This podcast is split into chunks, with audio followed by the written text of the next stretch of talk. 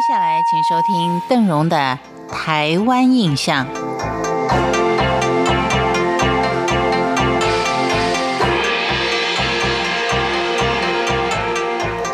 如果是常到澎湖游览的观光客，对于澎湖印象最深的，应该就是它的石塔了。这可是有它很深的一个历史渊源的。今天我们一块儿看澎湖的石塔。澎湖是个离岛，但是它在近海地区的地理环境并不是那么的优越。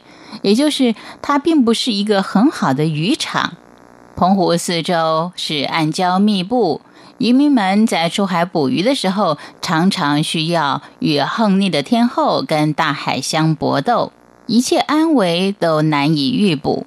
所以，对于天命无常、祭祀神威或是请神明护佑的信仰观念，就特别的强烈，更是趋吉避凶、规避灾难的一个心理寄托。这些也就加深了当地居民广设辟邪祈福宝物的一个习俗。因此，在澎湖，您到处都可以看到符咒碑啦、八卦碑、石将军、照壁、圆镜等等。然而，在这些辟邪物中，体型最高大壮观的就要数石塔了。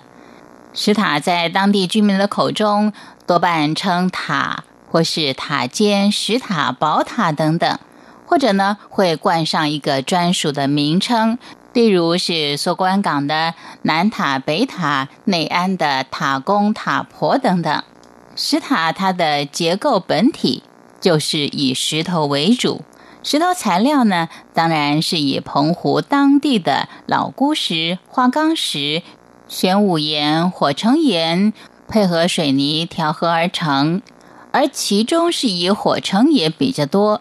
由于它的材质扎实厚重，而且风化的速度比较慢，先民在设置的时候考量石塔坚固的程度，所以大都以叠砌的方式而成。不加任何的粘着剂，因此形状虽然是圆锥形，但是每一座石塔都是呈一个不规则的造型圆体。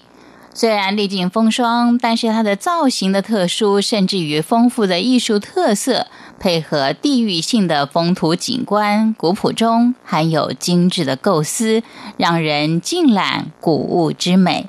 石塔的高度常常看它地区的大小来决定。有两公尺到三四层楼高的随处可见。一般的名塔多半都建在山明水秀的圣地，因为它要成为观光揽胜的一个地标，可以广为招揽游客莅临，成为历史纪念价值的主要沉积。但是在澎湖的石塔当中就大异其趣了，它非但建筑在地上山坡上，同时也会建在海底。让人啧啧称奇。根据世居当地的耆老表示说，塔在澎湖民俗信仰的观念中，普遍称之为宝塔，因为每座塔的地基都已经成为宝藏的栖身之地。而塔建在水边或是海底，它象征的意义就是要把财富珠宝长久的留在这里。原因是水在五行之中常常会被视为财富的象征，建塔在水里就形同是积水成财，它的重要性是不可忽略的。除了风水的影响之外，宝塔在宗教上也有它庄严崇敬的地位，因为塔里面可以供奉佛像、舍利子，也可以用来藏经文、静修养性。历年来，著名的高僧借此成其大愿者也为数不少。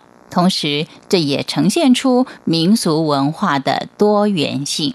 信仰不离生活，生活不离文化，所以澎湖的石塔有其深远的意义。有机会再继续的为您介绍。感谢您今天的收听，我是邓荣，台湾印象，我们下回见。